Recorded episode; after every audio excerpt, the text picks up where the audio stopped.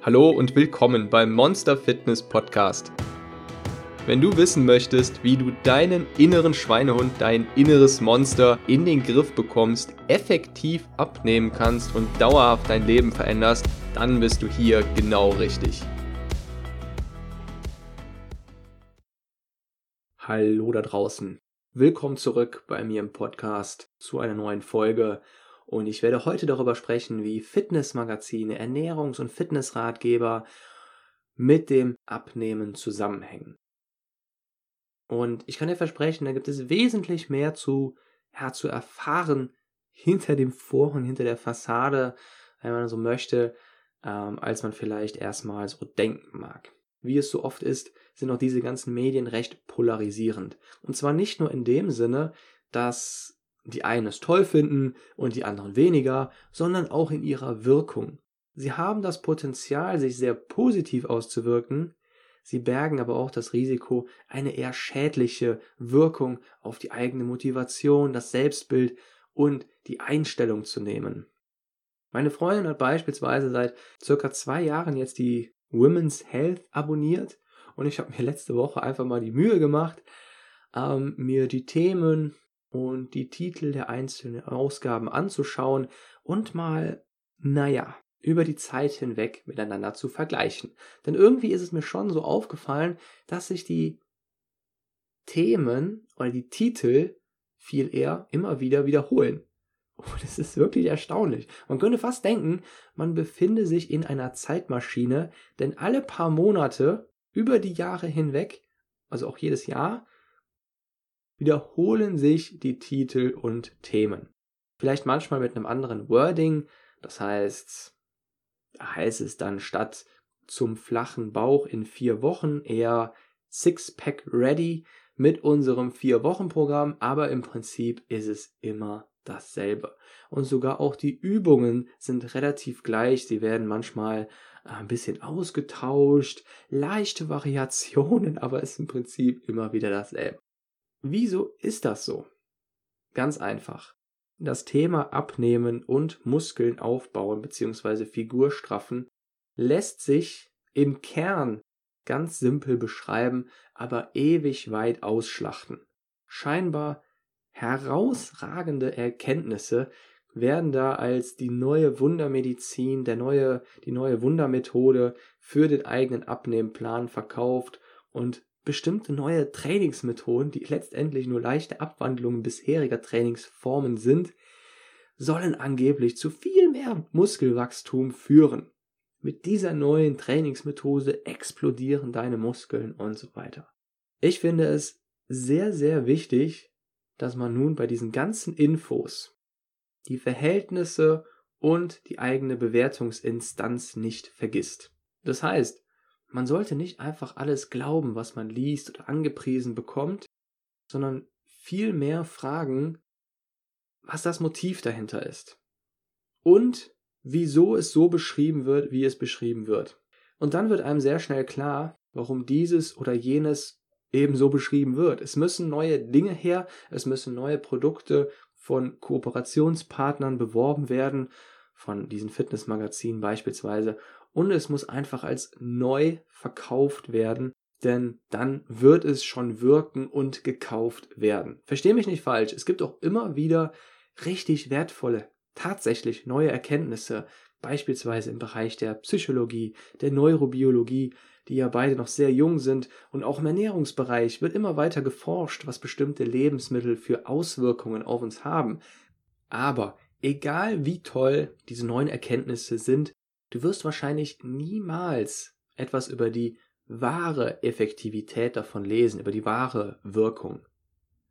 Sprich, angefangen beim Forscherteam, und das kenne ich aus meiner eigenen Studienzeit und aus den Tutorien zum wissenschaftlichen Arbeiten noch, werden die Ergebnisse immer viel heftiger interpretiert, als bei den Daten eigentlich angebracht ist.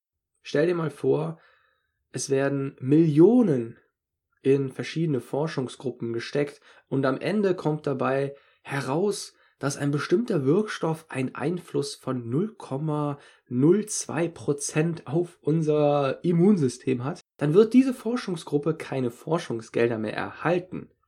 wenn das Ergebnis so ausgeschrieben wird. Das heißt, in der Praxis wird nichts von diesen 0,02% im Fazit, in der Zusammenfassung geschrieben. Das kann man nur in den Daten nachvollziehen, nachanalysieren, aber wer betreibt schon eine Datenanalyse von den Rohdaten der jeweiligen Studie? Und dann heißt es vielmehr, es hat einen Einfluss auf unsere Gesundheit, wie man ihn bisher noch nicht kannte. Das ist die Wahrheit. Das stimmt so, absolut. Aber es wird eben nicht ins Verhältnis gesetzt. Und jetzt frag dich mal, wie oft liest du etwas von tatsächlichen Verhältnissen oder Prozentangaben und dergleichen in Magazinen und Ratgebern? Sogar bei meiner eigenen Masterarbeit zu einem ganz anderen Thema hat mir mein eigener Professor gesagt, dass ich beim Fazit ruhig etwas großzügiger sein soll. Beim Fazit und beim Abstract, also das, was ähm, man so eben dazu präsentiert und eben auch bei der Vorstellung der Masterarbeit, soll ich ruhig etwas großzügiger sein bei den Auswirkungen. Und das habe ich dann auch getan. Ich habe so formuliert, dass man hätte annehmen können, dass ich da was Neues, Tolles entdeckt habe und das einen großen Einfluss auf uns hat. Rein vom Wording her, von der Formulierung her und vom Weglassen weniger charmant klingenden harten Daten.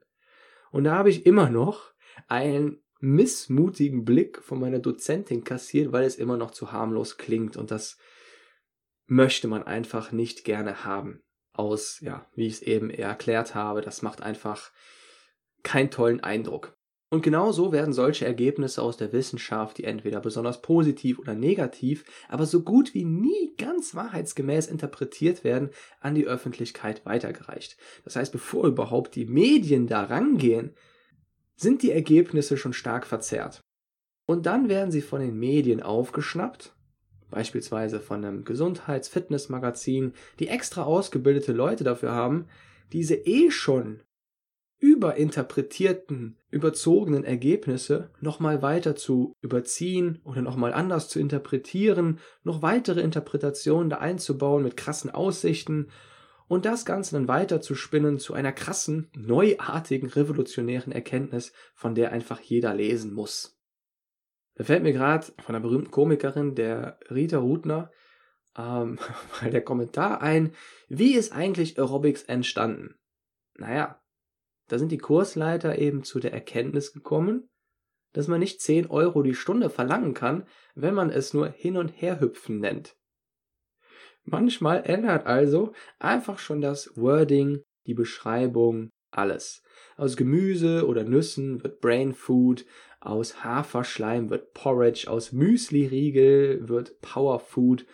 Und ich kann dir versichern, dass sobald es diese, nach dieser Namensänderung sind die Umsätze ja ziemlich schön in die Höhe gegangen. Das kann man auch tatsächlich wenn man Spaß dran hat, kann man das bei den Aktienkursen mal nachsehen, ab wann man eigentlich diese Begriffe eingeführt hat, wie es sich auf die Aktienkurse ausgewirkt hat.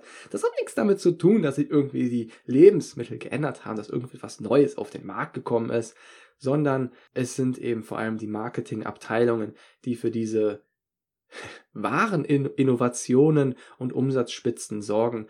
Denn wenn es in der Realität nur alle paar Jahre vielleicht echte, neue, wertvolle Innovationen, Erkenntnisse und Produkte gibt, dann verwandelt das Marketing einfach jeden Monat aufs Neue oder alle paar Monate aufs Neue irgendein herkömmliches Produkt in eine neue Sensation.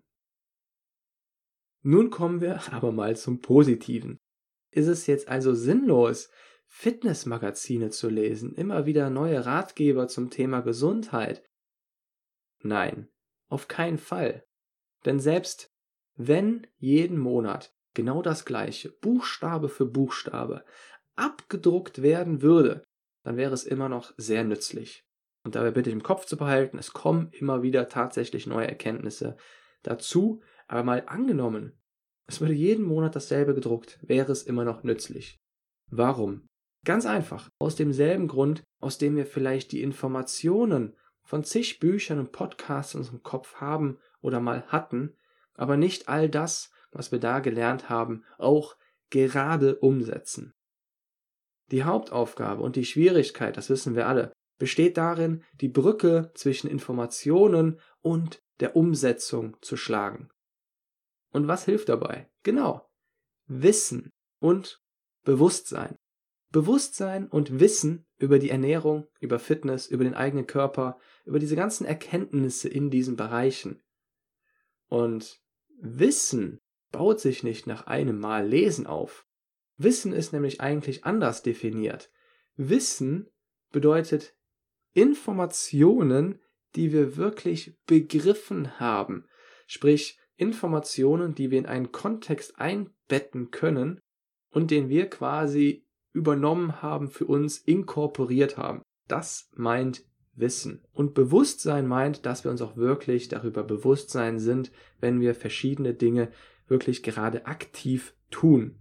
Bewusstsein ist also im Prinzip somit der letzte Schritt vor der Umsetzung. Und Bewusstsein und Wissen baut sich nicht nach einem Mal Lesen oder Hören auf, sondern indem man sich immer wieder mit diesen Themen beschäftigt. Was glaubst du, wie es sich auf deinen Lebensstil auswirkt, wenn du regelmäßig mit Personen abhängst, die viel Wert auf Gesundheit legen, oder du regelmäßig Bücher oder Fitnessmagazine zum Thema Ernährung liest? Ja, ganz genau. Du wirst höchstwahrscheinlich, vor allem unterbewusst, viel stärker selbst darauf gewissermaßen gepolt. Das, womit du dich regelmäßig fütterst, und damit meine ich nicht Essen, das steuert auch deine Handlungen. Es sind nicht einfach die Informationen, die uns steuern, sondern es ist unser Wissen und unser Bewusstsein darüber, das dann ins Unterbewusstsein übergeht, das uns dann letztendlich steuert. Und mit Wissen meine ich eben, wie schon gesagt, Informationen, die wir begriffen haben. Und um etwas zu begreifen, um es wirklich in unser Unterbewusstsein einzumeißeln, da muss man es vielleicht 10 oder 20 Mal, vielleicht auch 30 oder 40 Mal gehört oder gelesen haben. Es verankert sich. Und wenn man dann das nächste Mal vor der Chipstüte steht und dabei im Kopf, im Kopf plötzlich die verankerte Verbindung aktiviert wird, Chips gleich ungesund, gleich viele gesättigte Fettsäuren, sogar Transfettsäuren, steife Synapsen, schlechte Funktion von Nervenzellen, schlechtere schlechteres Immunsystem, gleich langfristig schlechte Funktion von Hormonen, weniger Glückshormone, plus viel zu viele Kalorien für das, was die Chips mit sich bringen, das alles so irgendwie unterbewusst abgespeichert ist, ja, dann ist die Chance auch viel niedriger, dass wir zu dieser Chipstüte greifen, dass wir da noch genauso viel Lust zu haben, unbewusst, und da ist die Chance viel höher, dass wir uns stattdessen doch irgendwie für was anderes entscheiden. Und das alles ist aber eben nur möglich, wenn wir das Wissen haben, es also tief in uns drin begriffen und inkorporiert haben. Und genau deswegen ist es gar nicht so sinnlos, sich regelmäßig Fitnessmagazine anzutun, ja, sich Podcasts dazu anzuhören oder mit Personen über dieses Thema zu reden, über die man ja eigentlich, über Themen zu reden, über die man ja eigentlich schon alles weiß oder bei denen man das ja eigentlich schon mal gehört hat. Wie oft hört man sich selbst sagen, ja, das ist doch nichts Neues, das habe ich doch schon gehört. Dann müsste die nächste Frage eigentlich sein, tust du es denn auch? Setzt du es auch um? Und wenn die Antwort Nein lautet, dann hast du es einfach noch nicht oft genug gehört, bist dir noch nicht bewusst darüber, hast noch nicht das nötige Wissen aufgebaut. Es geht also nicht ums Hören, was man schon mal gehört hat, sondern ums Tun und dabei hilft Wiederholung, Wiederholung, Wiederholung. Und zwar Wiederholung bei dem, womit wir uns an zielführenden und hilfreichen Informationen füttern. Und diese Wiederholung führt nun mal zu Wissen und Begreifen, zum Verankern und das wiederum führt letztendlich zu Handlungen, die in die gewünschte Richtung gehen. Und auch in Anbetracht der aktuellen Situation wünsche ich dir ganz besonders, die richtigen Informationen zu tanken, aufzunehmen und ja, ich wünsche dir eine ganz wissensreiche, spannende Woche. Auch nicht zu spannend, mit der nötigen Entspannung und äh, vor allem viel Gesundheit. Und wir hören uns dann nächste Woche wieder. Dein Monster Coach.